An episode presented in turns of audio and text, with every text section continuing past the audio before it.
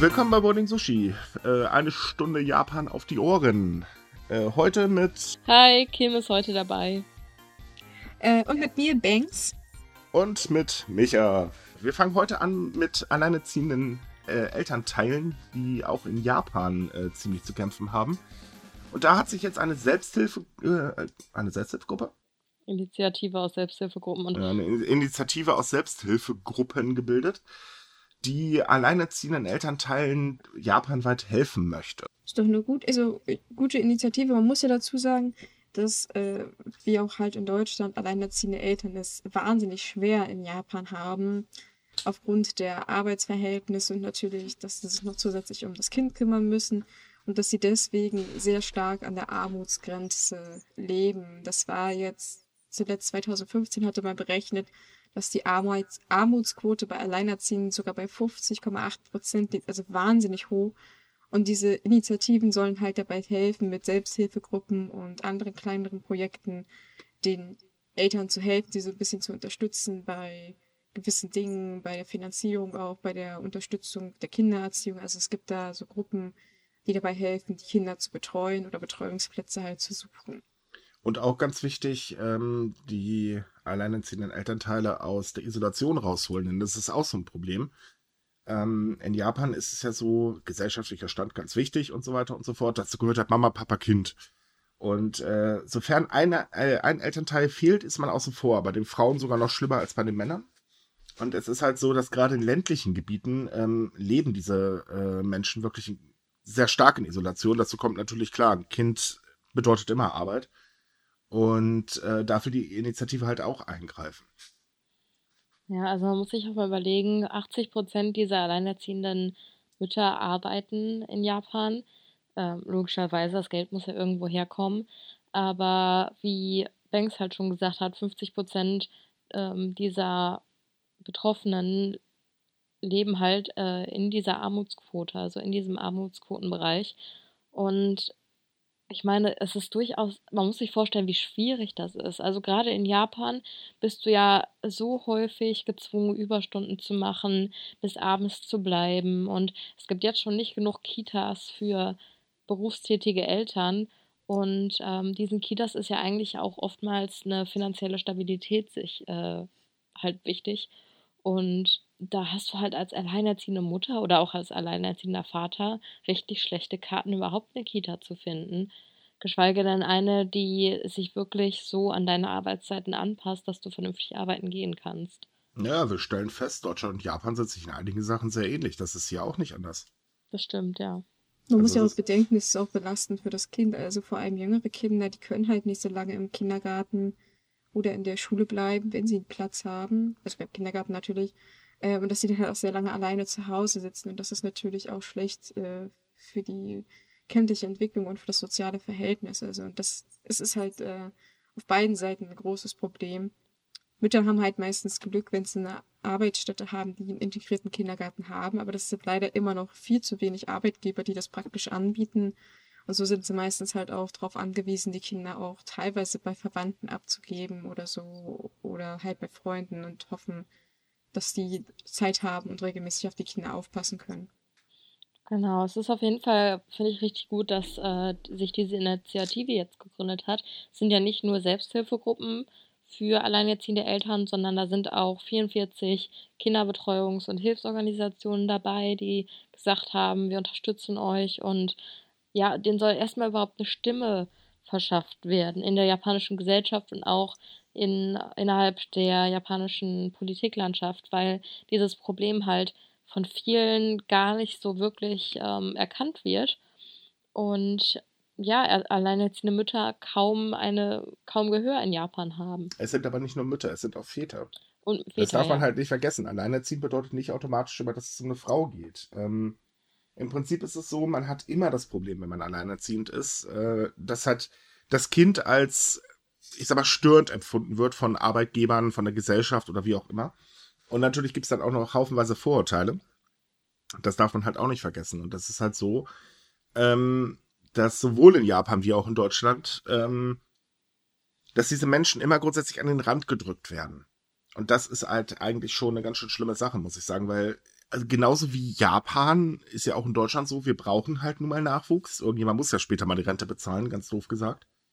Aber trotzdem wird kaum irgendwas gemacht. Also es ist halt, ja, es sollen hier ein paar neue Kindergärten entstehen oder jeder hat ein Recht auf einen Kindergartenplatz und sowas klappt in der Realität überhaupt nicht. Total. Und also ich finde auch, dass da immer diese Einstellung durchkommt von wegen, ähm, wir müssen für Profit sorgen und wenn es nur genug Profit gibt, dann weitet sich das auch auf alle anderen Bereiche inklusive der Lebensqualität aus und dann sind alle Probleme magischerweise gelöst, aber stimmt halt einfach gar nicht.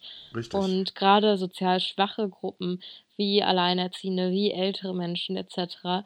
Äh, oder auch Menschen mit Behinderungen, ähm, ja, die werden ganz gerne mal ja, an den Rand geschoben, wie du schon gesagt hast, und ignoriert und es und ist es nicht selbstverständlich. Äh, hm? Es gibt einen Haufen Vorurteile. Ja, Wir haben genau. das hier ähm, erlebt, da gab es äh, vor einiger Zeit, ähm, äh, haben sich alleinerziehende Mütter ähm, halt eben zusammengetan und gesagt, ey Leute, nee, jetzt reicht's langsam mal, wir brauchen halt einfach nur mal ein bisschen mehr Unterstützung, ist ja auch verständlich. Äh, da gab es ganz, ganz viel Feuer von männlicher Seite her. Und äh, natürlich hat dann auch wieder so bestimmte Zeitungen ganz groß mitgemacht. Oh. Und äh, das ist in Japan halt leider auch nicht anders. Da ist es halt so, dass, ähm, also allgemein werden in Japan gerne Probleme verschwiegen. Ne? Da kümmert man sich halt nicht drum, die gibt es nicht und damit fertig. Und das wird halt sehr stark schön geschminkt. Und das ist halt eins der Themen, die extrem schön geschminkt werden. Wobei ich immer das Gefühl so ein bisschen habe, dass es Frauen in der Hinsicht ein bisschen schwieriger haben als Männer. Bei Männern ist man ja meistens irgendwie noch so, ach naja, die Frau ist halt abgehauen, der kümmert sich jetzt so sorgsam noch um das Kind. Und bei Frauen habe ich mir das Gefühl, dass das eher negativ rüberkommt, so, die hat den Mann vergrault oder die hat sich getrennt, ist ja doch selber schuld, dass sie alleinerziehende sind. So. Ja, also natürlich. Also zumindest habe ich, hab ich so öfter den Eindruck, dass das in Japan so ein bisschen gehandhabt wird, dass Männer es vielleicht ein bisschen einfacher haben, wahrscheinlich auch nur ein geringer Teil. Aber, aber dass halt die Diskriminierung doch eher in die Richtung der Frauen geht.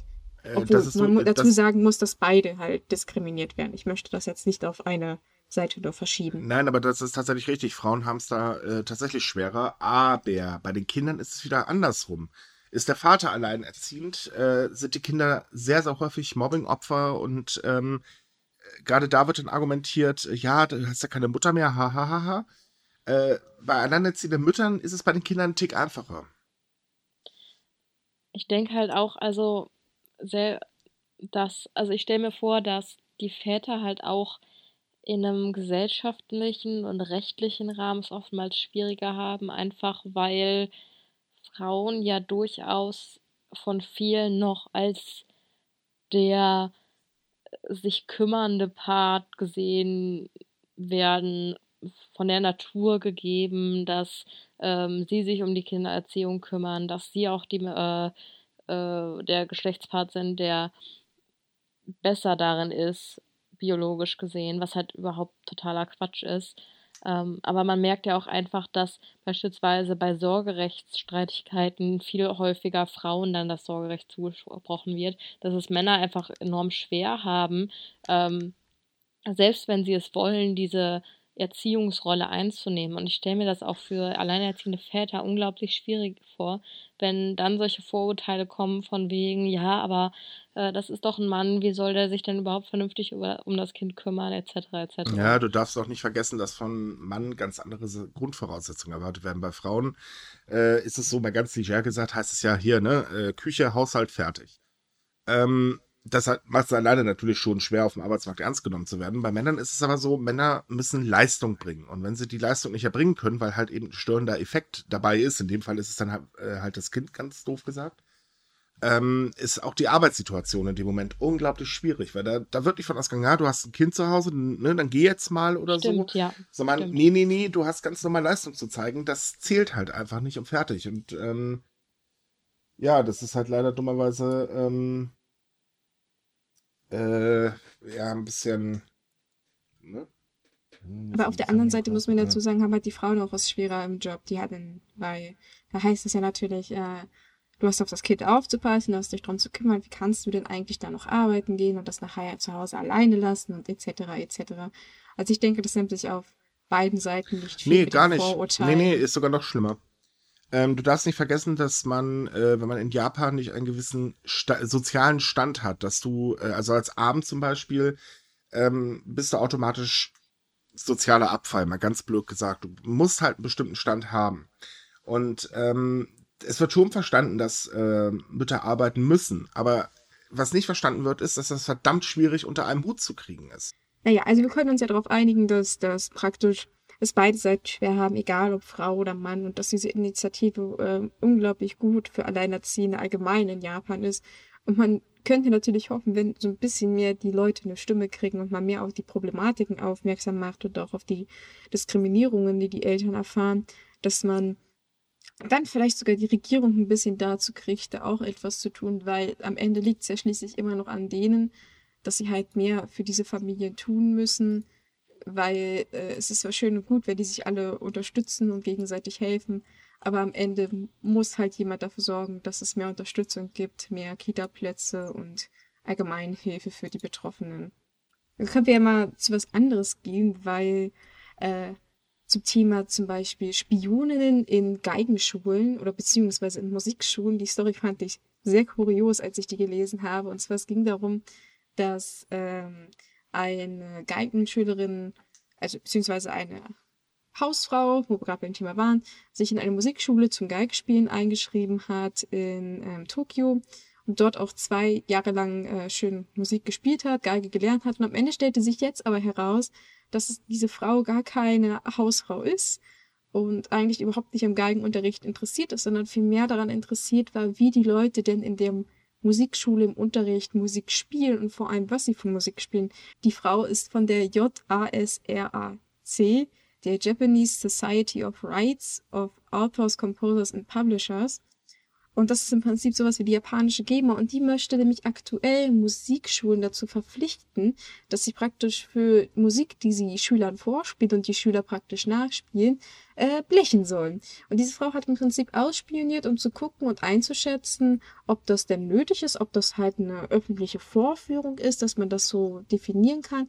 Und sie sagt jetzt gerade in einer Klage aus, die Musikschulen eingereicht haben, weil die gesagt haben, das ist doch Blödsinn, dass wir dafür bezahlen, dass wir Schülern äh, Musik vorspielen, damit sie die lernen können. Und das ist gerade ein ganz großer Diskussionsfall, dass diese ähm, Society da praktisch äh, Spione irgendwie unterschmuggelt, nur um zu gucken, ob sie den Musikschulen Geld abknöpfen können.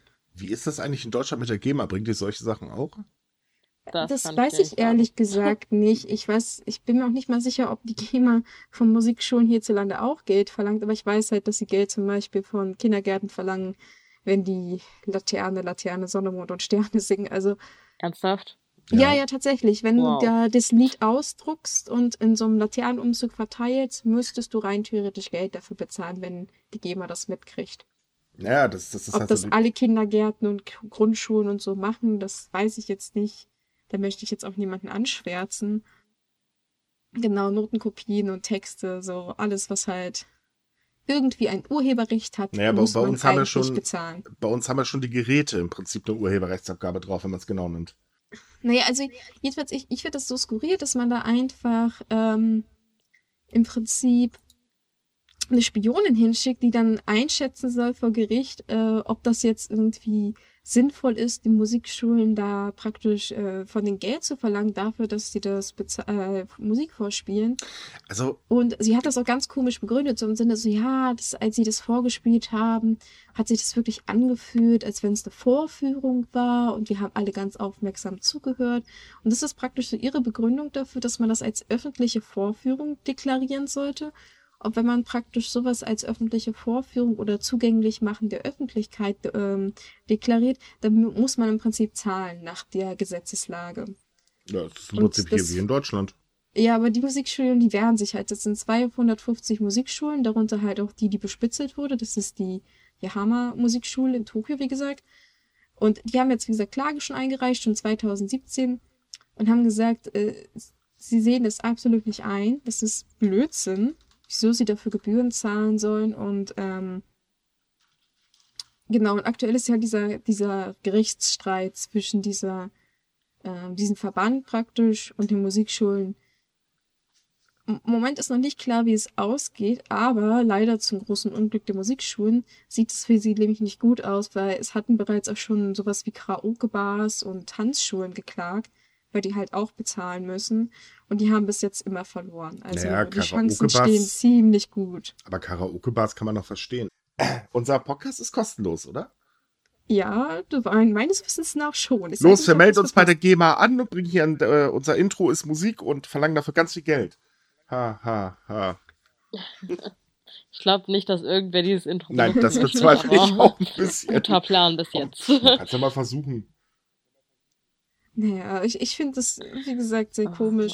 Also weniger die Tatsache, wie gesagt, dass man Geld verlangen möchte, sondern dass man für zwei Jahre irgendjemanden in diese Musikschule schickt, damit er so tut, als wenn er Geige lernen Naja, die, die Frage ist, ist da nicht eigentlich die, ähm, das Gehalt hochgerechnet teurer als das, was die Musikschule zahlen würde?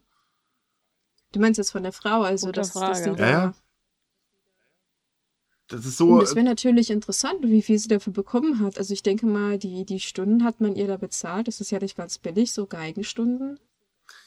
Naja, das, hm. das ist eben die Frage. Und äh, dann kommt hinzu, aber das, dazu kenne ich jetzt das japanische Recht nicht gut genug, ob das nicht tatsächlich Vortäuschung falscher Tatsachen ist.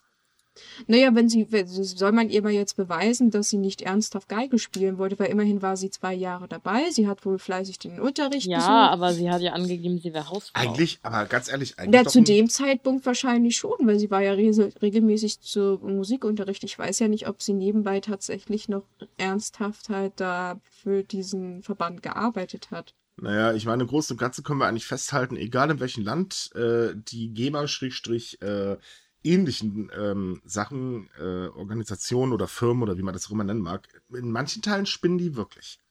Klar, wohlgemerkt, Musiker sollen ihr Geld bekommen, aber ähm, man kann es auch echt ein bisschen übertreiben. Ja, vor allem, wenn das so, weiß ich nicht, äh, Stücke aus dem Film sind oder so Soundtracks, das, da schreit doch im Prinzip kein Hahn danach, ob der sechsjährige Timmy jetzt schrieb, dass auf der Geige spielen kann oder nicht. Also, also ganz, ganz das ehrlich. Das ist für mich ein bisschen in, absurd. In Deutschland ich. kann ich mir zumindest ein paar Musiker vorstellen, äh, die sind äh, happy, wenn sie Geld dafür kriegen. Denen ist das garantiert egal, aber wir wollen jetzt keine Namen nennen. Hm. aber im Großen und Ganzen, also die GEMA oder halt auch in Japan, äh, die Behörde, die sind irgendwie alle ein bisschen komisch. In manchen Dingen definitiv. Tja, Geld regiert die Welt, genauso wie beim Thema Walfang, nicht wahr? Ach ja, der hat ja jetzt wieder angefangen, der kommerzielle Walfang. Das heißt, es werden wieder Wale gefangen, die rein zum Verkauf, also deren Fleisch rein zum Verkauf nur gedacht ist.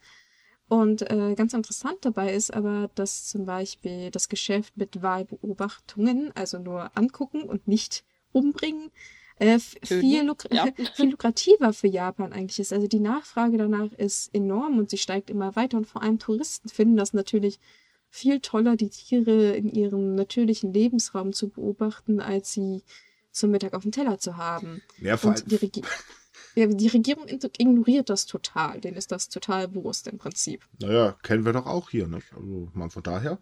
Aber ja, das, das ist schon so ein Ding, weil ähm, es ist eigentlich so, es gibt massenhaft Kritik von allen Seiten, sowohl äh, international wie auch äh, in Japan selbst, wo sich ja einige sehr, sehr negativ darüber aussprechen.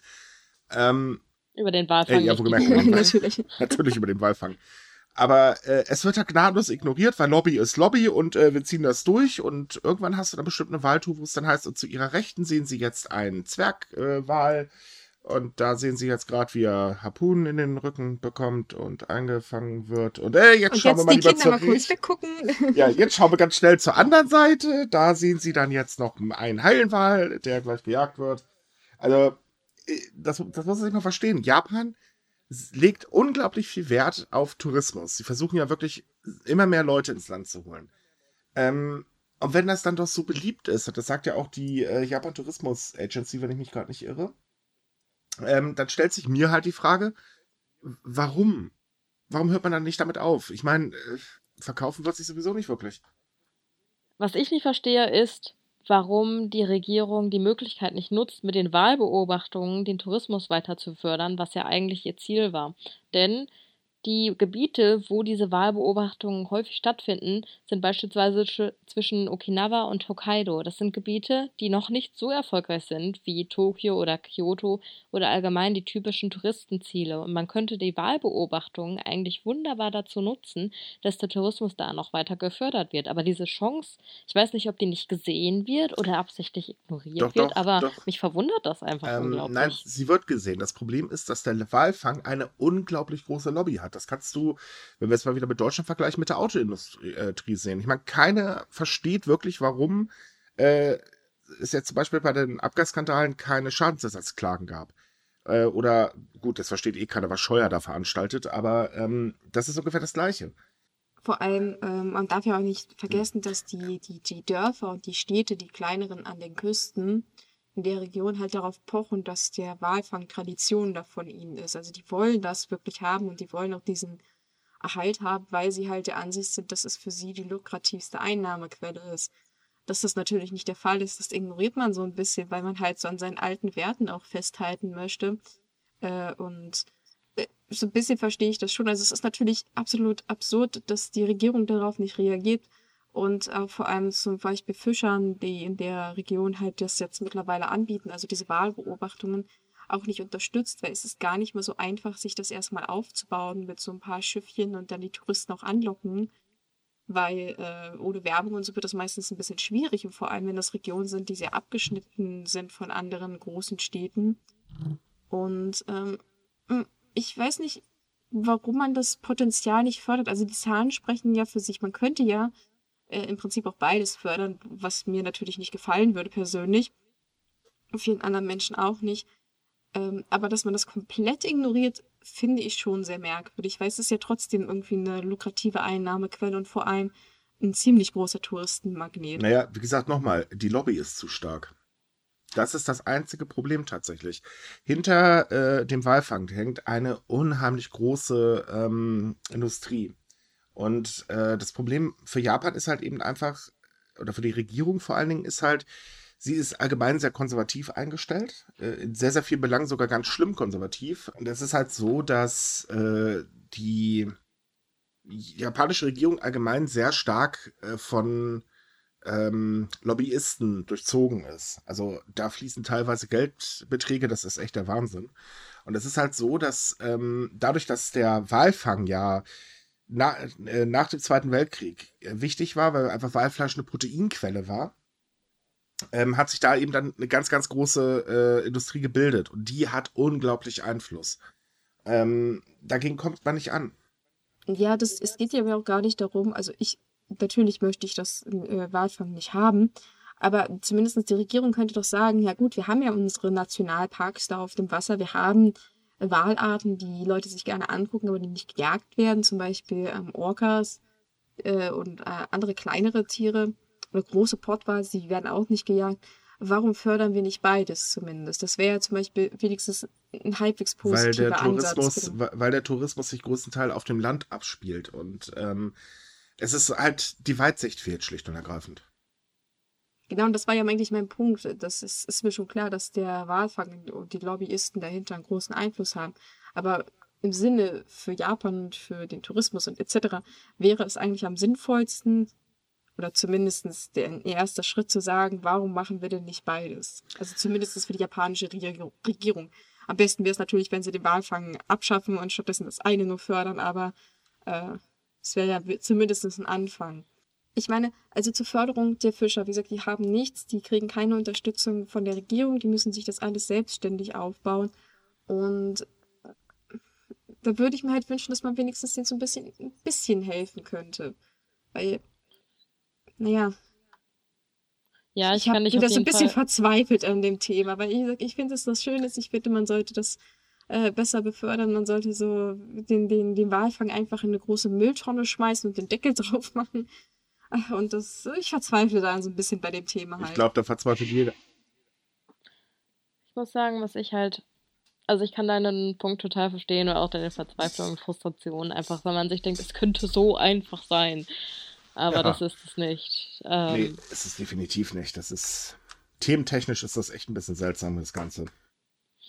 Was Das ich halt halt hoffe, so, ist, jetzt wo die so beliebt geworden sind, dass die Wahlbeobachtung, dass es Fischer oder auch andere Japaner, die damit einsteigen wollen in das Geschäft, es etwas einfacher haben als diejenigen, die das Ganze sozusagen angekurbelt haben.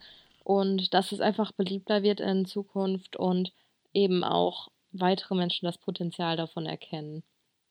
Also In ganz dieser ehrlich, Hinsicht vielleicht an unsere Hörer, schaut euch die Wale lieber an, als sie zum Mittag zu essen. Das hilft allen Beteiligten. also ich glaube, wir haben hoffentlich keinen einzigen Hörer, der freiwillig Walfleisch essen würde.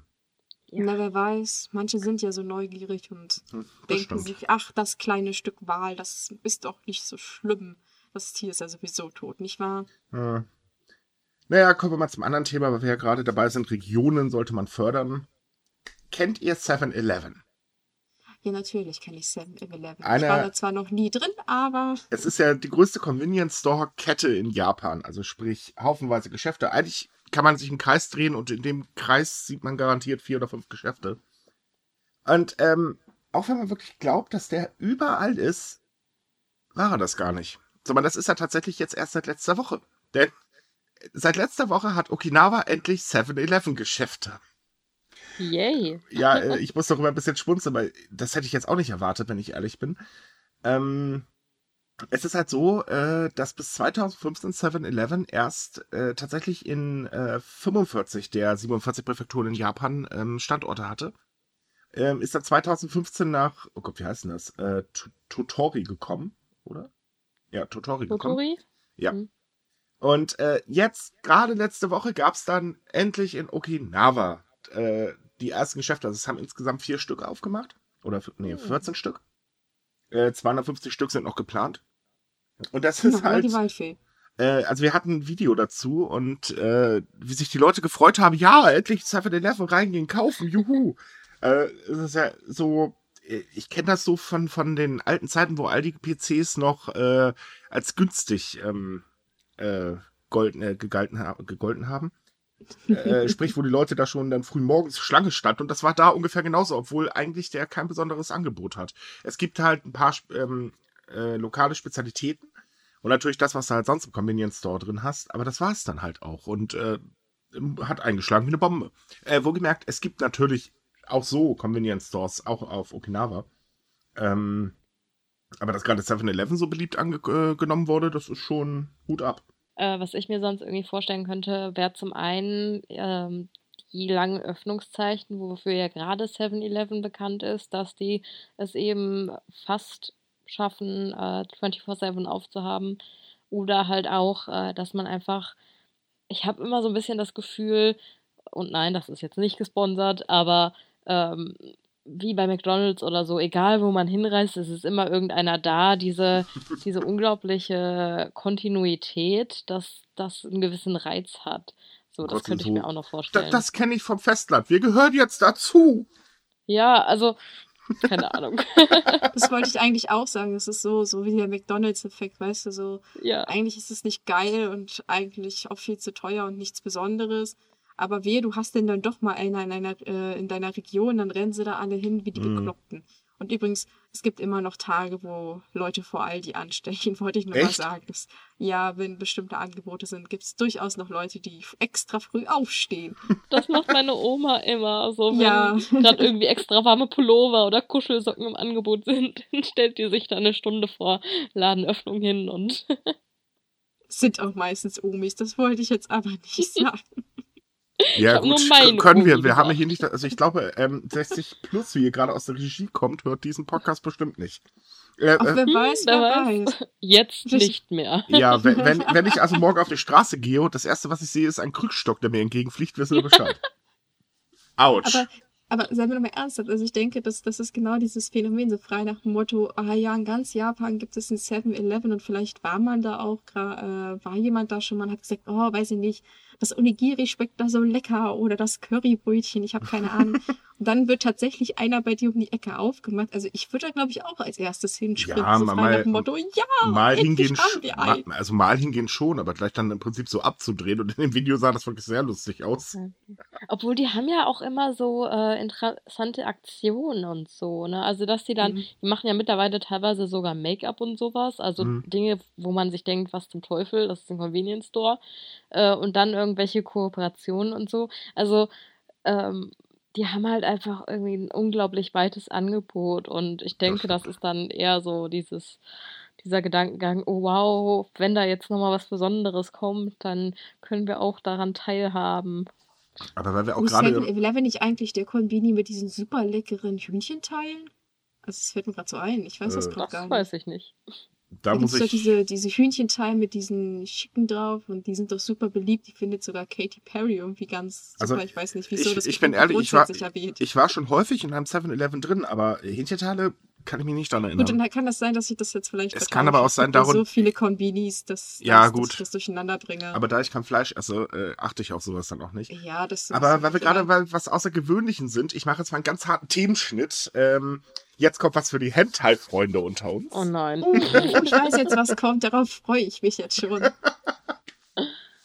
Ja, also ähm, jeder, der Hentai schaut, kennt garantiert äh, die Tentakeln, ähm, die öfters mal Kann man bestimmt auch bei 7-Eleven kaufen, so eingelegt und so, aber ja. Ja, aber ich glaube die sollte man, nicht glaube ich, lieber nicht wissen, Tentakeln, von denen wir ähm, jetzt sprechen. Äh, nein, vor, vor allem die Werbeslogan dazu möchte ich mir ehrlich gesagt, nein, nein, das würde ich mir gar nein. Der Tentakel, dein Freund und Helfer. Oh Gott, Für die no. einsamen Stunden oder was? Oh, Leute. Ich bin nie wieder bei diesem Podcast dabei. Oh mein Gott. Mit was hast du deinen Sonntag verbracht? Ich Wir- habe wir- Tentakeln gesprochen. Wir, wir sind alle nicht gerne bei diesem Podcast dabei, wir werden gezwungen. Ach nee, Moment, scheiße. Meine Eltern hören den Mann nicht mal. Jetzt hört auf. Echt jetzt? Ja. Oh, dann schicken wir doch jetzt mal einen Gruß an Kims Eltern raus. Hallo! Aber nochmal zurück zu den Tentakeln. Es geht eigentlich um was ganz harmloses in dem Sinne. Wir sind jetzt bloß ein bisschen lustig drauf. Es geht Ähm, nämlich ja, es geht um um das Thema äh, äh, Sex äh, nach Wale. Ähm, Das habe ich jetzt nicht gesagt, aber sehr gut. Also ähm, zu dem Thema Tentakel nochmal zurück. Und zwar, jeder kennt doch diese super coolen Kapselautomaten in Japan. Ich finde die zumindest super cool. Ich würde, glaube ich, mein komplettes Kleingeld da drin verballern. da bist du, Ähm, glaube ich, nicht die Einzige. Ich finde die toll, also gut. Und vor allem, jetzt hat äh, die Firma Proof, heißt die, äh, äh, praktisch einen neuen Inhalt vorgestellt für diese Kapselautomaten, weil es gibt ja, ja wirklich Firmen, die nur darauf ausgelegt sind, neue Inhalte für diese Automaten zu machen. Und das sind im Prinzip so, ich, ich weiß nicht mal, ob die glibberig sind, aber es sind im Prinzip einfach nur Tentakel. Die gibt es in sechs verschiedenen Farben und mit verschiedenen Ausführungen. Also den herkömmlichen Tentakel, den man da kennt, mit seinen weiß ich nicht, Saugnäpfen oder so, so ein bisschen futuristisch aussehendere mit Noppen.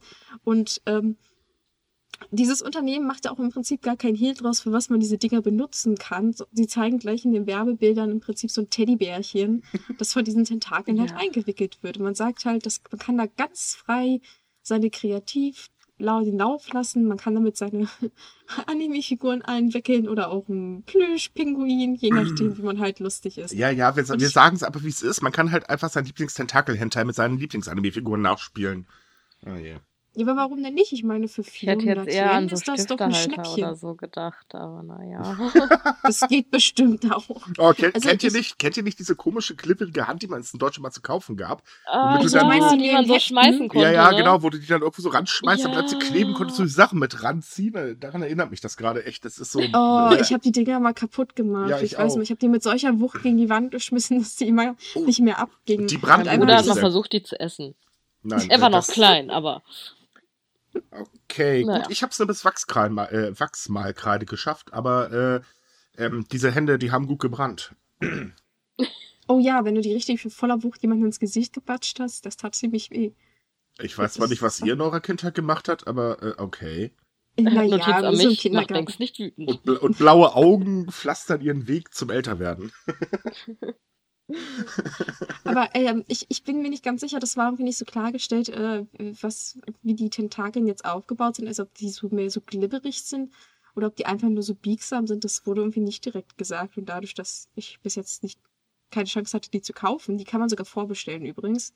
Also auch online, falls sich jemand die liefern lassen will. Ähm, aber ich finde die Idee eigentlich ganz, ganz, ganz lustig. Äh, weil, naja, das ist halt mal was anderes. Weißt du, sonst hast du in den Kapselautomaten irgendwelche Figürchen oder, weiß ich nicht, äh, irgendwas anderes. Und dann kannst du so in eine Handvoll Tentakeln da mal dir rausziehen. Und wie gesagt, für 400 Yen, das ist äh, wirklich nicht viel. Das sind 3,28 Euro. Ja, ja, aber äh, stopp, stopp. Du darfst ja nicht vergessen, ähm, dass die Gacha-Automaten ähm, mit allem möglichen Krams gefüllt ist. Also sprich, da musst du schon 400, äh, also mehr als 400 Yen investieren. Und es gibt ja bekanntlich so Spaßvögel, äh, darunter war ich auch mal, äh, ja, die, die haben tatsächlich einen ganzen Automaten leer gekauft, weil sie etwas Bestimmtes haben wollten und es partout nicht rauskam. Die Dinger sind tödlich, schlimmer als jeder einarmiger Bandit. Naja, gut, wenn du unbedingt alle haben willst, aber wie gesagt, äh, man kann die wohl auch vorbestellen, falls man unbedingt möchte. Und das ist ja halt auch was. Äh, naja, also wenn man unbedingt alle sechs Sorten haben will, kann man die irgendwie auf, Japan, äh, auf dem japanischen Online-Shop äh, Ra vorbestellen. Rakuken hat die im Angebot oder wieder Rakuten, Rakuten ja, genau. kann man das genau. Äh, da sind die wohl demnächst im Angebot irgendwie. Ja, Muss man Leute. mal selbst gucken, weil die noch nicht verfügbar sind wohl. Aber ja, du hast recht, diese, diese Kapselautomaten, aber die sind furchtbar. Äh, du, das, das Schlimme an diesen ähm, Tentakeln ist im Prinzip, äh, die werden weggehen wie warme Semmeln. Das war ja auch damals mit den äh, Sneakern, die hatten einen Tentakel aufgedrückt, also so den allerersten Tentakel-Hentai im Prinzip. Ähm, die waren ja innerhalb von fünf Minuten komplett ausverkauft. Ich, gut, ich finde die Schuhe aber auch cool, ganz ehrlich. Ja, also. tatsächlich, ich würde mir sowas nicht anziehen, weil auch eindeutig zu teuer, aber äh, das ist schon ähm, Heidewitzka. Kann es sein, dass du dich gerade dezent als Tentakelliebhaber ich? outest? Nein, also, das, also ich finde Tentakel an sich schön, also ja. ist nicht schön, aber schön. ich finde die ganz lustig und cool. Ich mag auch Tintenfische total gerne, aber jetzt nicht im Kontext mit Hentai. Also das ist definitiv nicht meint. Das ist irgendwie merkwürdig. Aber ich fand okay. diese Schuhe halt sehr lustig, weil das halt ein traditionell japanisches Kunst Kunstwerk ist. Und das sieht auf diesen Stoffschuhen einfach sehr cool aus, finde ich, von dem Motiv ah, her. Wie hat mir letztens jemand erst, äh, wie, wie, hat mir letztens ein Leser erzählt, ein richtiger Tentakel-Hentai ist das nur, wenn die äh, Tentakel aus dem Weltall kommen? Ja, wieder was gelernt. Äh, oh. Ja, ich weiß übrigens auch, dass eine unserer, ich glaube, es war eine Leserin, auch ganz stolz ihre Schuhe präsentiert hat. Die hatte die. Es war, nee, das war tatsächlich ein Leser, der hat die zum äh, Geburtstag oder als Weihnachtsgeschenk bekommen oder so. Ja, ich war ganz neidisch. Ist aber tatsächlich, äh, ja, war ich auch. Gut, äh, wir, wir hatten jetzt also was extrem Kurioses, äh, was Seltsames. Ähm, und wir entschuldigen uns bei Kims Eltern. Ja, ja danke. Wir, wir, sind übrigens immer so, also für etwaige äh, Dachschäden, die ihre Tochter hat, sorry, sind wir verantwortlich. Die sind ein schlechter Einfluss. Ja. Das ähm, seid ihr. Aber übrigens, äh, sei nicht traurig, Kim, mein Vater hört den Podcast auch. Wenigstens Mann. leiden wir dann zusammen.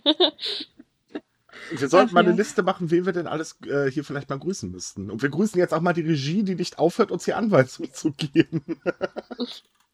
okay, wir aber. Können ja mal so, wir können ja mal, weiß ich nicht, zu unserer Jubiläumsfolge so eine Gruß, Grußrunde machen von allen Lesern, die wir irgendwie in den letzten Folgen so unterschwellig erwähnt haben. okay, aber machen wir mal weiter. Ähm, aber jetzt wirklich mal mit einer schönen Geschichte und zwar der grüne Briefkasten in einem Tempel oh, in Tokio. Ja. Das ist nämlich tatsächlich eine sehr ähm, äh, rührende Geschichte, finde ich. Also es geht darum, dass ähm, ein buddhistischer Tempel in Kyoto ein Briefkasten geschenkt bekommen hat von einem ehemaligen Gemeindemitglied, der äh, bei der Post gearbeitet hat. Und die haben halt gesagt, okay, stellen wir hinten, ist ein schönes Deko-Ding, machen wir halt nur grün. Also in Japan sind wohl gemerkt diese alten Postkästen rot und äh, die wollten dann vermeiden, dass da Post drin ist. Und äh, haben sie ihn halt grün angestrichen, einfach gemütlich hingestellt und äh, ja, irgendwann haben sie ihn aufgemacht und fanden einen Brief da drin. Ja, genau. Also man muss vielleicht kurz äh, einwerfen, manchmal wurde das halt als so Sammelbox für Opfergaben verwendet. Also der war jetzt nicht komplett ähm, leer immer, sondern der wurde halt manchmal wirklich benutzt, nur halt nicht als Briefkasten selber. Äh, ach ja, stimmt. Hups, mein Fehler. Ja, jedenfalls, ähm, der Brief, der war halt von einer, ähm, also vermutlich von einer Mutter. Und äh, übersetzt lautete das, spielst du im Himmel und bitte pass auf, dein, äh, auf meine Mutter und meinem Vater auf. Und ähm, der hohe Priester, der hat sich dann gesagt, okay, ähm, da müssen wir jetzt was machen. Und äh, diese Briefe, oder der Brief wurde halt rituell verbrannt. Also damit er halt auch dahin kommt, wo er ja hingehört. ähm, Ding ist, es wurde dann ähm, zu einer kleinen Tradition im Prinzip. Also sprich, immer mehr Leute haben halt äh, Briefe eingeschmissen und äh, daraus hat dann der äh, Tempel halt eine Zeremonie gemacht, die dann des Öfteren abgehalten wird, wo dann die Briefe verbrannt werden. Ja, man muss dazu vielleicht sagen, ähm, dass es sich halt um Briefe an Verstorbene handelt.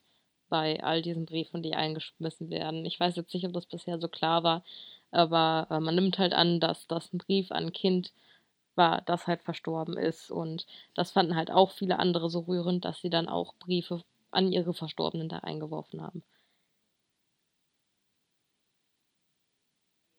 Weiter am Text. Ja, erzähl, wei erzähl weiter. Du hast mich jetzt gerade unterbrochen. Jetzt kannst du weiter. Ach so, okay, weil, äh, keine Ahnung, du hattest das irgendwie ausgelassen. Ich dachte so, hm. Nein, habe ich eigentlich nicht, aber okay.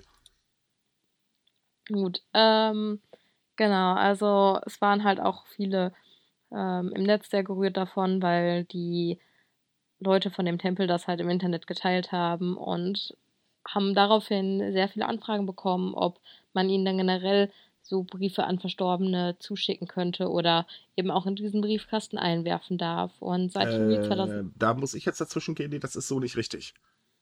Ähm, der hohe Priester hat danach begonnen, äh, das auf seinem Instagram-Account zu posten und halt auch bei Facebook.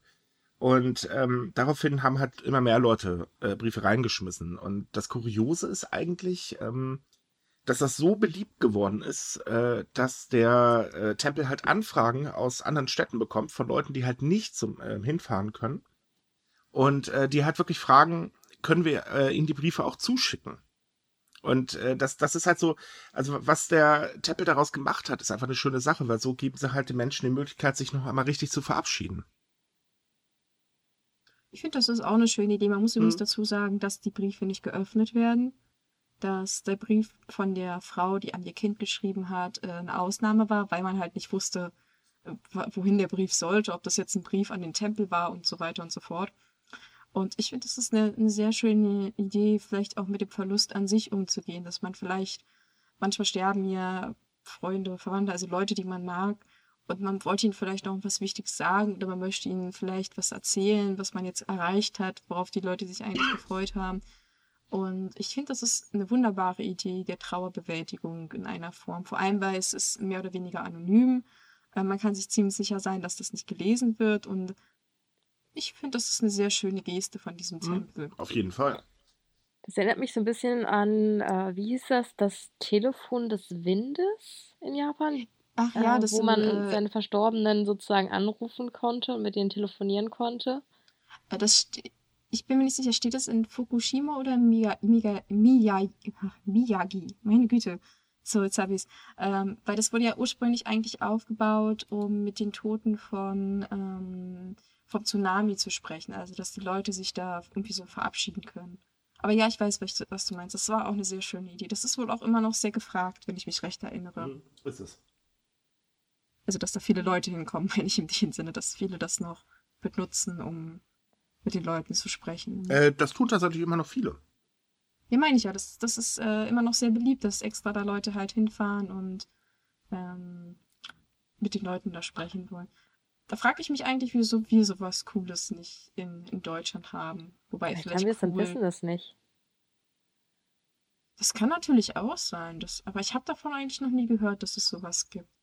Es gibt halt diese naja, diese Seelensorge-Hotlines, aber die gibt es ja in jedem Land, aber sowas Anonymes wie Briefe verschicken. also an den Weihnachtsmann kannst du Briefe verschicken. Ja, das würde ich jetzt auch gerade sagen, aber ich fand das irgendwie ein bisschen unangemessen, den Weihnachtsmann jetzt bitte mit einem Briefkasten für tote Menschen zu vergleichen. Ja, also ich meine, im Prinzip ist es doch auch so, ähm, äh, naja, ich würde es nicht vergleichen, sondern das ist halt einfach ein schöner Service für Kinder. Vor allem, weil er auch ab und zu mal antwortet. Aber, Man kann, ähm, glaube ich, auch an so Disney-Prinzessinnen und so Briefe schicken und äh, die schicken dann wohl Antworten zurück. Auch. Ja, gut, das ist ja Marketing-Gag. Ich meine, ich kann auch ja. zu Haribo hinschicken und kriege wahrscheinlich eine Tüte Haribo dann gratis, aber. Das funktioniert tatsächlich übrigens. Es gibt, gab mal so eine Kampagne, ich, ich weiß gar nicht mehr, wer das gemacht hat. Da haben im Prinzip Leute getestet, wie kinderfreundlich Unternehmen sind. Und dann haben sie so äh, praktisch wie, äh, ich weiß nicht, ob sie extra von Kindern haben schreiben lassen oder ob sie das selbst gemacht haben. Also sie haben halt so Briefe geschrieben, so kindliche Briefe mit kindlichen Fragen, wie zum Beispiel haben sie die, an die Börse geschrieben mit der Frage, ob der DAX halt auch abends schlafen geht. Also so, so ganz absurde Kinderfragen. Und dann haben sie halt äh, die Unternehmen oder Firmen eingestuft, je nachdem, wie sie geantwortet haben und so. Und ich glaube, von Haribo gab es tatsächlich Gummibärchen zurückgeschickt, irgendwie so. Ich kann mich nicht mehr so genau dran erinnern, aber das war mal so eine deutsche Aktion, dass man das mal getestet hat. Fand ich sehr lustig. Mhm. Ja. Aber auf jeden Fall ist, ist halt, ähm, was Japan sich teilweise auch für die Trauerbewältigung einfallen lässt, ähm, das ist schon eigentlich ganz schön, finde ich. Also sowohl die Telefonzelle wie jetzt halt auch der gute Briefkasten. Es gibt ja noch ein paar andere ähm, äh, Aktionen, um äh, Trauerbewältigung äh, zu leisten. Und das ist, also ich finde das gerade bei, bei, also wenn jemand verstorben ist, ist eigentlich, denke ich, eine schöne Sache, dass halt äh, die Hinterbliebenen so äh, anders mit ihrer Trauer fertig werden können, als einfach nur, äh, ja, Beerdigung mitmachen und das war's dann so. Deswegen sage ich ja, ich würde das eigentlich eine schöne Idee auch für, für, für Deutschland finden. Jetzt muss ja vielleicht nicht unbedingt gleich äh, ein großer Briefkasten jetzt an irgendeiner Kirche sein oder ein Telefon auf dem Hügel am Meer, aber irgendwie auch sowas, was na, halt ein bisschen als Alternative dient, wo man praktisch anonym so ein mhm. bisschen mhm. sich das, was einen noch belastet, so vor, ähm, vor der Seele reden kann, das ohne dass jetzt man gleich irgendwie jemand Richtiges anrufen muss. Obwohl man dazu ja auch sagen muss, dass ähm, diese Aktionen, über die wir jetzt gerade geredet haben in Japan, also beispielsweise der Briefkasten oder das Telefon, ja auch mehr oder weniger zufällig entstanden sind. Eben durch diesen einen Brief von einer Mutter an ihr Kind oder ähm, das Telefon war doch damals so, dass äh, ein einzelner Japaner das eben eingerichtet hatte für seine eigene Trauerbewältigung und das dann letztendlich halt mehreren Leuten zu oder ja, halt aber das, das sind doch die besten. So, Mal ganz, genau. ganz ehrlich, gerade also diese das meine ich halt. Also, sind doch toll ähm, dass, dass, dass es schwierig ist, finde ich, sowas äh, zu planen und geplant einzurichten, weil damit dieses, ähm, dieses Gefühl, dieses Sentiment damit so ein bisschen verloren geht, finde ich. Also ich finde es viel schöner, wenn das einfach spontan entsteht und das kann man ja nicht kontrollieren sozusagen. Hm, ja gut, also ich denke, ja, es hat natürlich einen anderen Effekt, wenn man das eigentlich aus einem anderen Grund gemacht hat oder es per Zufall im Prinzip entstanden ist. Aber an sich finde ich die Idee halt sehr gut, dass man sowas praktisch irgendwie hat. Wenn es Menschen hilft, ist es immer gut. Das stimmt. Genau. Ja. Ähm, ein ganz anderes Thema, das betrifft jetzt tatsächlich die EU, denn hier hat äh, der Hello Kitty Hersteller Sanrio, heißt der, ordentlich, Sanrio? Äh, genau, ordentlich. Wieso korrigierst du eigentlich eigentlich immer bei den Namen? Ich habe den noch richtig ausgesprochen. Alles gut.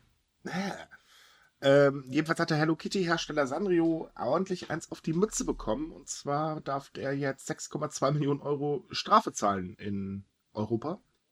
Denn das Unternehmen äh, war ganz hart und hat äh, Unternehmen, die ihre Waren lizenziert verkauft haben, äh, verboten, dass die innerhalb der EU-Grenzen, äh, also sprich, du hast jetzt in Deutschland verkauft, du durfst es halt nicht nach Frankreich verkaufen. Und das ist ja in der EU nicht erlaubt. Äh, ergo gab es da richtig ordentlich was auf die Mütze.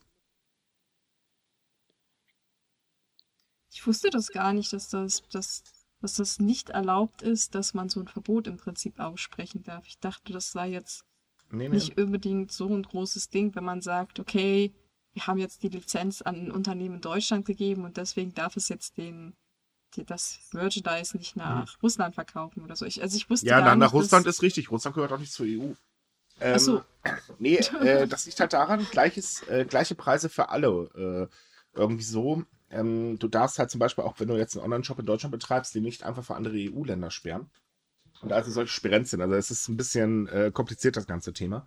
Und, ja, also äh, es hat halt mit dem Kartellrecht zu tun. Ähm, Im Prinzip gilt in der EU ja beson äh, generell besondere Handelsbestimmungen und ähm, diese Regelung soll halt dafür sorgen, dass es eine größere Auswahl gibt und eben diese ja, Konkurrenz zwischen Anbietern nicht zu total hohen Preisen von Produkten in, was hattest du gerade als Beispiel genommen, Frankreich führt mhm. und viel niedrigeren Preisen bei uns in Deutschland beispielsweise.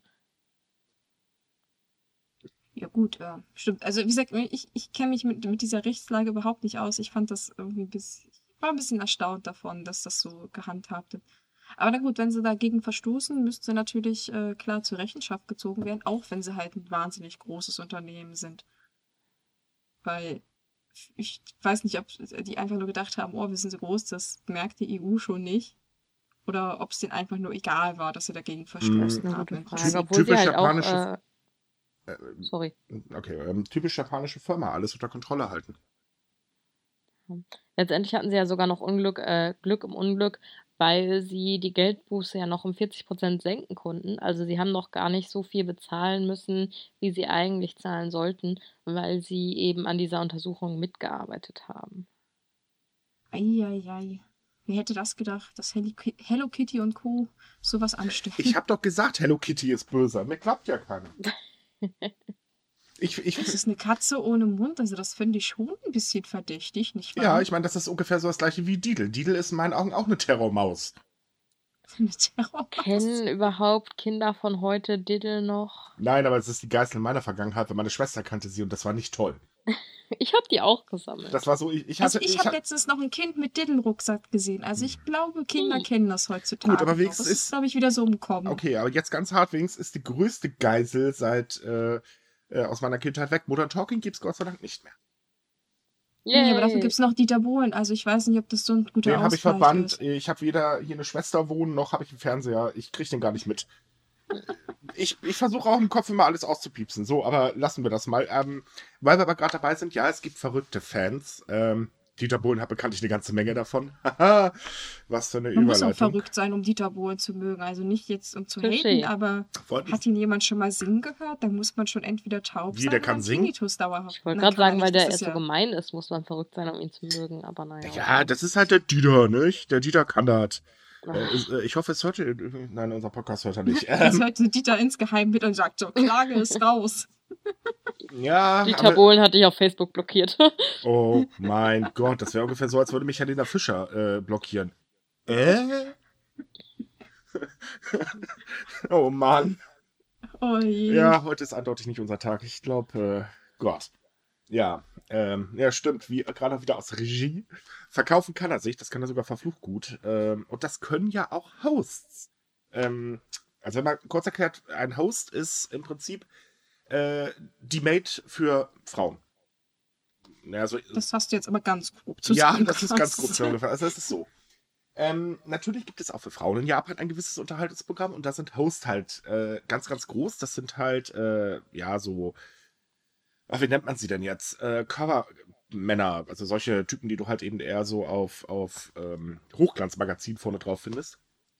Das sind nette, attraktive junge Männer, Über das Nett die sich gegen Geld mit dir zusammensetzen, ein Gläschen trinken und man darf sie schön zulabern. Äh, oder es geht weiter, je nachdem. Äh, Das ist eigentlich eher nicht so. Es ist genau wie bei Hostessen, weil das nein, ist das ist, nein, nein, nein, nein, nein, nein, nein, nein, das ist tatsächlich so. Es ist wirklich so. Es gibt. Nein, das wollte ich ja gar nicht sagen, aber Gut. eigentlich u- u- über der Hand, nein, unter der Hand, äh, kann sein.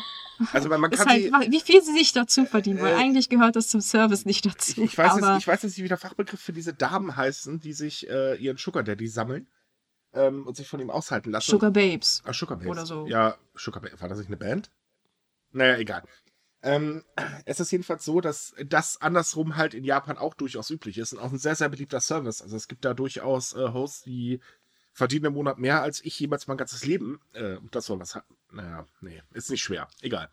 Ähm, und da gab es dann jetzt einen ziemlichen ja, Vorfall, im Prinzip, der eigentlich ziemlich heftig ist, müssen wir mal ganz ehrlich sagen. Denn wie überall hat man natürlich auch Fans, die nicht ganz dicht sind. Ja, kann man so sagen. Jetzt musst du übernehmen. Ja, also die, die Geschichte dahinter ist, dass dieser Host im Prinzip äh, eine Freundin hatte, eine junge Freundin, die war 21 Jahre alt und mit der hat er zusammen gewohnt. Aber ähm, die Liebe war, naja, ein bisschen komisch. Also er hat sie wohl angeblich so ein bisschen ausgenutzt. Na gut, äh, es ging wahrscheinlich eher um eine ganze Menge Geld, aber sie hat ihn wohl wirklich ernsthaft geliebt und zwar auf eine sehr, sehr ungesunde Art und Weise. Also sie war mit, ähm, am Ende richtig besessen von ihm.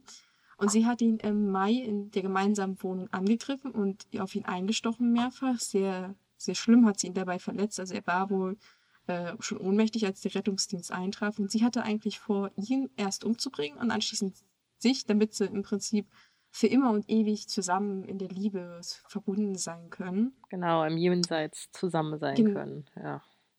Wir, wir wissen aber auch alle, dass Mörder in der Regel nach unten kommen und äh, Leute, die abgestochen worden sind, in der Regel nach oben, aber das sagen wir ja keinem. Ja, jedenfalls, ähm, die werte Dame wurde festgenommen. Äh, wie, es steht aktuell noch unter äh, versuchten Mord äh, unter Arrest und hat wohl demnächst ihre Klage, also ihre Anklage. Und dem Host, der hat das tatsächlich überlebt. Also der war wohl wirklich schwer verletzt. Der lag fünf Tage im Koma allein und wurde dann über die Tage im Krankenhaus wieder zusammengepflegt. Und der hat sich jetzt ganz locker flockig zurückgemeldet und meint so, hey, er hat das Ganze überlebt, muss man halt besser sein und er arbeitet jetzt wieder. Und um das Ganze noch äh, praktisch ein, die Kirsche aufzusetzen, hat er seinen Hostnamen in Phoenix Luna umgenannt. Also praktisch ist er aus der Asche wieder auferstanden. Ähm, was die ganze Story irgendwie dann doch wieder so ein bisschen den bitteren Beigeschmack gibt, ist, dass er hat das halt auf Twitter bekannt gegeben, dass er wieder da ist. Und die meisten haben ihn dafür natürlich beglückwünscht und sich halt gefreut, dass er das überlebt hat, dass er gesund geworden ist. Aber andere haben halt auch irgendwie Witze darüber gemacht, so frei nach dem Motto, äh, wer sich so einen Ähm, Namen gibt, der es wird vielleicht nochmal abgestochen und so. Also es war ein bisschen, die Reaktion war ein bisschen gemischt. Ja, es fand ist, nicht, ich. es ist nicht Also- nur das, es gibt noch eine dritte Reaktion. Und zwar tatsächlich behaupten gar nicht mal wenige, ähm, nachdem er jetzt wieder da ist und das Ganze auch wirklich als Werbeaktion ausschlachtet, dass es eben tatsächlich nur rein dafür da war, um ähm, ja, ihn im Prinzip zu pushen. Also sprich, dass er die Frau dazu gebracht hat, dass sie ihn absticht, äh, damit er halt danach dann dementsprechend besser dasteht. Oh, das finde ich aber sehr weit hergeholt, vor allem weil die Frau selbst zugegeben hat, dass sie vorhatte, ihn umzubringen und dass das ihr Plan war und dass Naja, sie das sehr detailliert geschildert hat und sie hat das auch mit einem Grinsen im Gesicht erzählt, das wirklich, wirklich unheimlich war. Also viele haben, Die, die Frage, online. ja, aber die Frage ist natürlich, ob das auch wirklich so eskalieren sollte. Also ich weiß jetzt nicht, was genau da abgelaufen ist. Ich habe mich jetzt halt letzte Woche ein bisschen im Fanforum rumgetrieben äh, in Japan und mir das Ganze mal durchgelesen. Und das sind gar, gar nicht mal wenig Stimmen, die halt wirklich behaupten, da war bestimmt irgendwas geplant und das Ganze ist einfach nur eskaliert. Ähm, weil er schlachtet das Ganze wirklich extrem aus, muss man mal ganz ehrlich sagen. Also, Also ich ich muss. wenn, wenn ich mich da mal einschalten dürfte. ähm, ich meine, letztendlich sind das alles nur Theorien, aber was ich mir persönlich dann eher vorstellen könnte, wäre, dass er ja jetzt einfach ähm, eine Weile lang auch äh, unfähig war zu arbeiten und ähm, das Ganze auch einfach sehr viel Aussehen, Aufsehen erregt hat. Ich könnte mir halt vorstellen, dass er vielleicht dazu gezwungen wurde, das Ganze so ein bisschen auf, auszuschlachten und arg ja, witzig darauf zu reagieren mit, äh, mit seinem neuen Namen und so. Ähm, also, dass das weniger geplant war, die Tat an sich, sondern mehr so, es ist passiert und jetzt versucht er das Beste kommerziell draus zu machen. also da- da muss ich dir zustimmen, weil man muss mal bedenken, der war jetzt seit Mai arbeitsunfähig und der hat kein anderes Einkommen in dem Sinne. Also äh, der hat ja auch eine wahrscheinlich ziemlich teure Wohnung, was, was wer weiß noch, was für Unterhaltskosten. Und der muss es ja im Prinzip wieder alles reinkriegen, was er jetzt dadurch an Mm, Verlusten ja. hat. Aber ich denke nicht, dass sein Arbeitgeber ihn in der Zeit irgendwie gehalttechnisch Naja, sein, sein haben Arbeitgeber nicht, aber er hat durchaus drei Frauen, die ihn finanzieren. Äh, die Frage ist, ob sie halt weitergezahlt haben. Ähm, normal ist es halt so, die Männer werden, wenn sie halt äh, eine bestimmte Kundin, also eine Stammkundin haben, ähm, die finanzieren ihm dann unglaublich viel. Das ist äh, eine sehr interessante Szene, muss ich ganz ehrlich sagen, weil es ist halt in der Regel keine Prostitution, aber ähm, es kommt halt vor, dann hat halt eben der Mann mal eben schnell äh, einen teuren Mercedes vor der Tür stehen oder goldene Uhren etc. und so weiter. Äh, und die Frage ist halt eben einfach, wurde er weitergezahlt? Das habe ich leider auch nicht rausfinden können, ähm, äh, ob da irgendwie was war. Die Presse hält sich allgemein ein bisschen bedeckt bei dem Fall. Das finde ich halt auch sehr faszinierend. Aber auf jeden Fall die Fanforen, die glühen total. Also ich würde sagen, was man Es zu, ist äh, halt sehr undurchsichtig alles. Mhm. Entschuldigung. Ja, was man zusammenfassend vielleicht sagen kann, ist, ähm, ich denke, alle können sich darüber freuen, dass der Kerl das überlebt hat. Ja. Ich meine, die Tat war einfach brutal. Und ähm, was ich halt einfach makaber finde, ist, dass das Ganze so ausgeschlachtet wird. Aber in, ja, in der Unterhaltungsszene ist das ja eigentlich nicht mal wirklich eine Seltenheit. Also, Ja, wenn, wenn man es für Marketingzwecke nutzen kann, sagen wir mal ehrlich, würden wir doch auch wahrscheinlich machen. ja. Ich fand es eigentlich eher makaber, dass die Online-Community die, die Täterin so gefeiert hat im Prinzip. Dass die, die alle die so glorifiziert haben, so, oh, hier, wie nennt das, Yandere? Ach, äh, ja. Dass die das alle so, die haben da richtig Fanarts gemeint und so, oh, sie ist ja so süß und die Mhm. hat für ihre Liebe so viel getan. Und ich dachte mal, wie, wie schrecklich muss das sein, wenn der aufwacht und feststellt, oh Gott, ich wurde fast umgebracht, im Prinzip, ich bin fast gestorben und statt die irgendwie Leute Mitleid mit mir haben, finden die meine Ja, Täterin total toll das- und süß und das würden wir hier in Deutschland denken. Das Ding ist, also ich, ganz ehrlich, die Fanszene in Japan, die ist so dermaßen undurchschaubar ähm, und total verrückt, wenn man mal ganz ehrlich ist. Ähm, das, ich glaube, das wundert da überhaupt keinen. Du hast egal, Also ich denke nicht mal, dass das nur japanische Fans waren. Also ich denke auch, dass westliche Fans das sehr glorifiziert haben. Einfach weil, oh, sie sieht ja, sie sieht halt wirklich hübsch aus und sie auch bei der Festnahme hat sie halt immer gelächelt und gewunken. Sie sah halt Ja. überhaupt nicht aus wie jemand, der eiskalt jemanden da in seiner eigenen Wohnung abstechen würde. Und aber trotzdem, ich finde das, ich sag's ganz so hart, ich finde das wirklich krank, dass man die so verherrlicht hat im Prinzip. es ist definitiv, es ist krank. Aber gut, Ja. ganz, ganz ehrlich, äh, Massenmörder hat auch seine Fans. Das ist nun mal ja, stimmt. Ja. nicht wirklich zu verstehen, ähm, aber es ist halt einfach so. Das Ding ist halt, es ist gut, dass er überlebt hat, auf jeden Fall. Man soll ja keinen Menschen Tod wünschen. Ähm, ne, wenn er weiterarbeiten kann, umso besser. Aber die ganze Geschichte ist schon wirklich sehr kurios. Definitiv. Ach, ich glaube, das ist auch eine Szene, die kann man nicht verstehen, wenn man da nicht total ähm, investiert drin ist, Ja, äh, Definitiv nicht. sich darüber zu äh, informieren und so. Also, das ist, da gehört so viel zu. Also ich bin Das jetzt. ist genau wie mit Idols, denke ich. Also da, das, das ist auch eine Szene, die, die versteht man, glaube ich, auch nur wirklich, wenn man da irgendwie drin ist. Die werden ja auch so Es ist, verehrt. es ist aber nicht nur bei. Nee, nee, es ist. Das Schlimme ist, es ist ja nicht nur bei Idols. Du kannst es eigentlich im Prinzip auf alles äh, ziehen. Selbst Anime Manga, da hast du teilweise. Und ich meine, das sind gezeichnete Figuren, aber du glaubst gar nicht, wie die vergöttert werden. Das ist echt der Wahnsinn. Natürlich, also das ist so Vergötterung und Fans sind allgemein manchmal etwas merkwürdig. Also ich denke, jeder ist irgendwie Fan von irgendwas, aber man weiß, dass Fanliebe auch manchmal etwas zu weit Es geht. eskaliert vor allen Dingen sehr häufig. Also häufiger, als man eigentlich zu glauben mag. Ähm, wir haben da ja noch ein anderes Beispiel. Äh, und zwar wurde ja im. Äh, wann das? Ähm, ah, genau, 2016 die äh, Sängerin Mayu Tumi Tomita? Jetzt musst du mir wirklich mal helfen bei den Namen. Tomita? Äh, To- Tomita, ne? Ich weiß ja nicht, wie man es ausspricht. Jedenfalls wurde sie halt von einem besessenen Fan angegriffen und äh, mit 20 Messerstichen verletzt und da teilweise auch sehr, sehr äh, übel. Also sprich, ähm, äh, sie ist ja jetzt halb blind und so solche Spirenzchen. Und es ist halt so, dass sie äh, vorher schon die Polizei alarmiert hat. Also sie ist halt hingegangen, weil sie Morddrohungen gekriegt hat ähm, und äh, hat es halt gemeldet, aber sie wurde nicht ernst genommen. Und das Ganze ist halt eskaliert, nachdem sie dann Geschenke von ihrem Fan zurückgeschickt hat.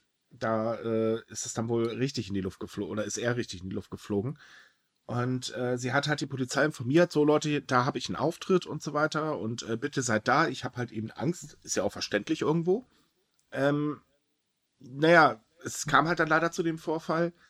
Und das Schlimme an der ganzen Geschichte ist, dass die Polizei direkt nach dem Vorfall, also nachdem sie halt das erste Mal operiert wurde, dann befragt wurde, wirklich O-Ton gesagt hat, haben sie uns eigentlich wirklich informiert?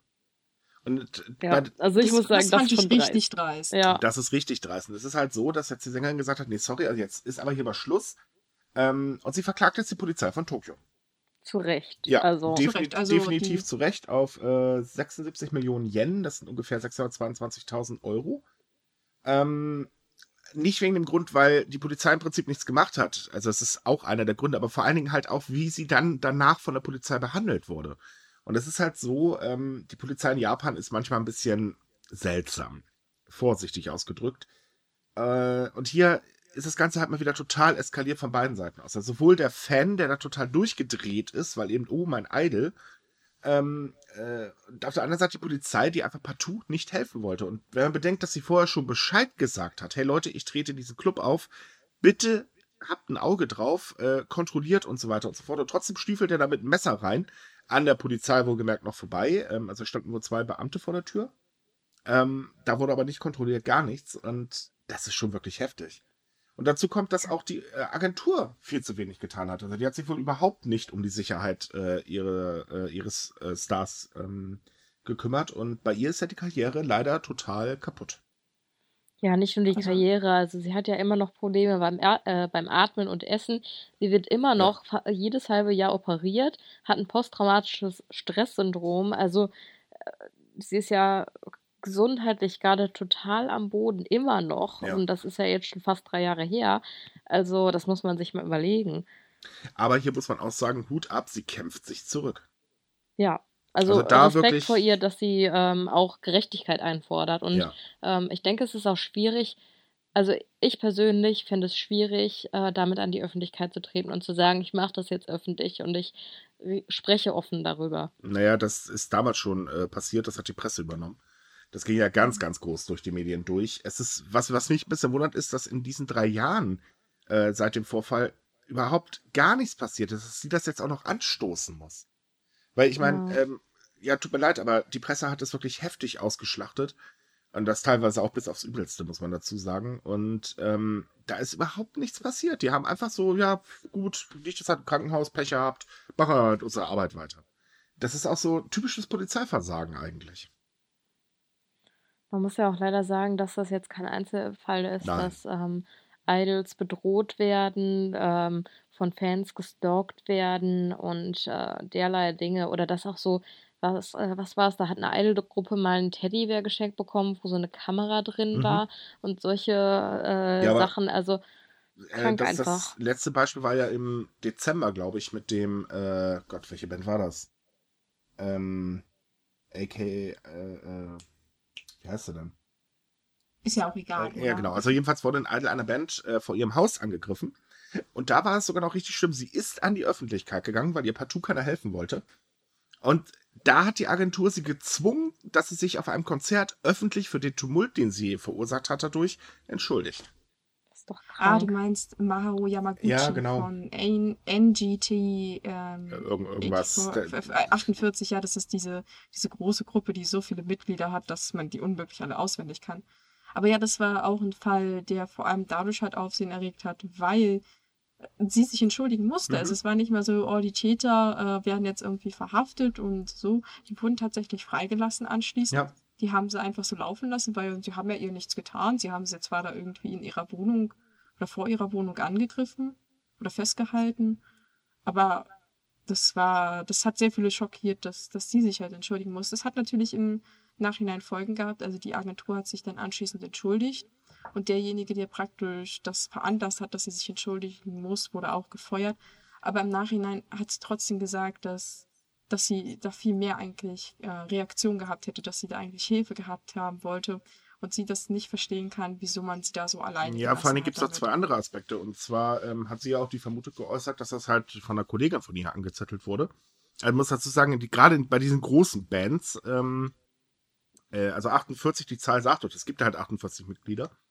Und die stehen natürlich nicht alle gleichzeitig auf der Bühne, sondern das sind immer so die beliebtesten. Dann, dann gibt es dann irgendwie so Fanwahlen und all so Krams.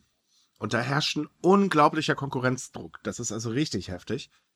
Ähm, und sie geht halt davon aus, dass das eben eine Kollegin von ihr war. Ähm, damit sie halt eben äh, vom, also sie war halt oder gehörte wohl mit zu den beliebtesten, wenn ich mich jetzt gerade nicht irre. Ähm, und selbst da ist nichts passiert. Also sie haben den Vorwurf sind sie bis heute noch nicht nachgegangen. Aber man, man merkt halt auch an diesem Fall wieder, dass, dass diese ganze Idol-Fanszene und so weiter, also die ist sowieso für uns Europäer eh verdammt schwer zu verstehen. Ja. Ähm, aber die ist auch einfach total kaputt. Ja, also es ist auch glaub, einfach das- verdammt hartes Business. Hinter all dem Glitter ist so viel, ähm, was da schief läuft. Das glaubt man eigentlich gar nicht. Äh, ich muss übrigens Ich kurz glaub, das am- korrigieren. am äh, ganz kurz. Ich muss eben korrigieren. Äh, hier kommt gerade die Info, dass es insgesamt 115 Mitglieder, weil die aus insgesamt vier Unterbands bestehen oder irgendwie so. ja, das ist nur die Nebengruppe. Gott, das also sie gehört zu der Nebengruppe. Ja, es sind unglaublich viele Äh, Mitglieder. das ist echt nicht zu verstehen. Also ich steig da sowieso nicht durch, aber ich mag die Musik Gott sei Dank auch nicht. Ja, na gut, musst ja auch nicht. Ähm, aber ich glaube, so diese, diese fanatische Fanliebe kann man aktuell so am einfachsten damit vergleichen, so Boybands hier im, im Westen. Also das Ist das halt immer noch etwa ein Trend? Level. Also ich, ich möchte jetzt da eigentlich nicht so weit drauf eingehen, aber halt K-Pop ist ja aktuell sehr beliebt bei jüngeren Ja, das Leuten. stimmt. Und da, das sind ja eigentlich im Prinzip auch Boygroups oder Boybands. Und da ist halt die Fangemeinde auch teilweise sehr fanatisch. Und ich dachte, es wäre seit dem. vorsichtig auszudrücken. Aber ich dachte, es wäre seit den Backstreet Boys vorbei. Oh Mann. Naja, ich bin halt schon alt. Backstreet Boys are back. Ach nee, echt jetzt? Nein, nein. Das meinte ich, Ich, jetzt ich bekomme nicht so. ich meinte bekomm jetzt irgendwie gar nichts eigentlich. mit, seitdem ich meine Medien verbannt habe. Nein, aber Um Gottes Willen. es, es ist. Nein, aber ich würde sagen, also es ist auch, äh, in, in, denke ich, im Westen so, aber halt in eine andere Richtung. Also wir haben ja weniger so Idol-Groups, wir haben halt ja äh, mehr diese Boy-Groups, aber da sind Fans halt auch wirklich fanatisch. Und da möchte ich auch gar nicht wissen, was die teilweise für Nachrichten kriegen oder für Geschenke bekommen. Aber ich weiß, glaub, wie die werden- Kinder die- da schon vor der Tür standen. Ja, aber ich glaube, die werden eher abgeschirmt. Also hier ist es eigentlich eher üblich, dass du, ähm, wenn du ein bisschen berühmter bist, ähm, dann doch sehr stark äh, auch von deiner Plattenfirma und so weiter abgeschirmt wirst. Oder zumindest vom Management. Das kann, ist in Japan halt eben nicht der Fall. Also da, vor allem, man muss auch sagen, die, die Presse, also ich, äh, so das, was wir jetzt hier Bravo nennen würden, das ist ja hier wirklich noch harmlos. Ähm, in Japan, da wirst du ja echt auf Schritt und Tritt verfolgt. Und dann gibt es auch diese tollen Verträge, du darfst keinen Freund haben und all solche Sprenzchen. Also die Szene ist einfach in meinen Augen sehr, sehr schwer zu verstehen und äh, rein um die Musik geht es da ja schon lange nicht mehr. Das sowieso. Man sollte, wie gesagt, sagen, Fanliebe ist schön und gut und man kann auch, sollte auch ruhig seine Stars Aber Leute- unterstützen, wenn man möchte, aber man bitte übertreibt es nicht. Ganz genau. So, damit. Wenn ihr anfangt, die Adresse rauszusuchen von irgendwelchen Leuten, dann solltet ihr kurz überlegen und sagen, Jetzt das geht reicht's. vielleicht ein bisschen zu weit. Gut, nachdem wir jetzt unseren moralischen hatten, würde ich sagen, beenden wir dann die lustige Folge heute. Äh, Gott, oh Gott, oh Gott. Wie immer gibt es alle Themen bei Rolling Sushi oder bei Sumikai. Allgemein mehr Themen natürlich wie üblich bei Sumikai. Ja, wir wünschen euch eine schöne Woche und bis zum nächsten Mal. Tschüss. Bis tschüss. Mal.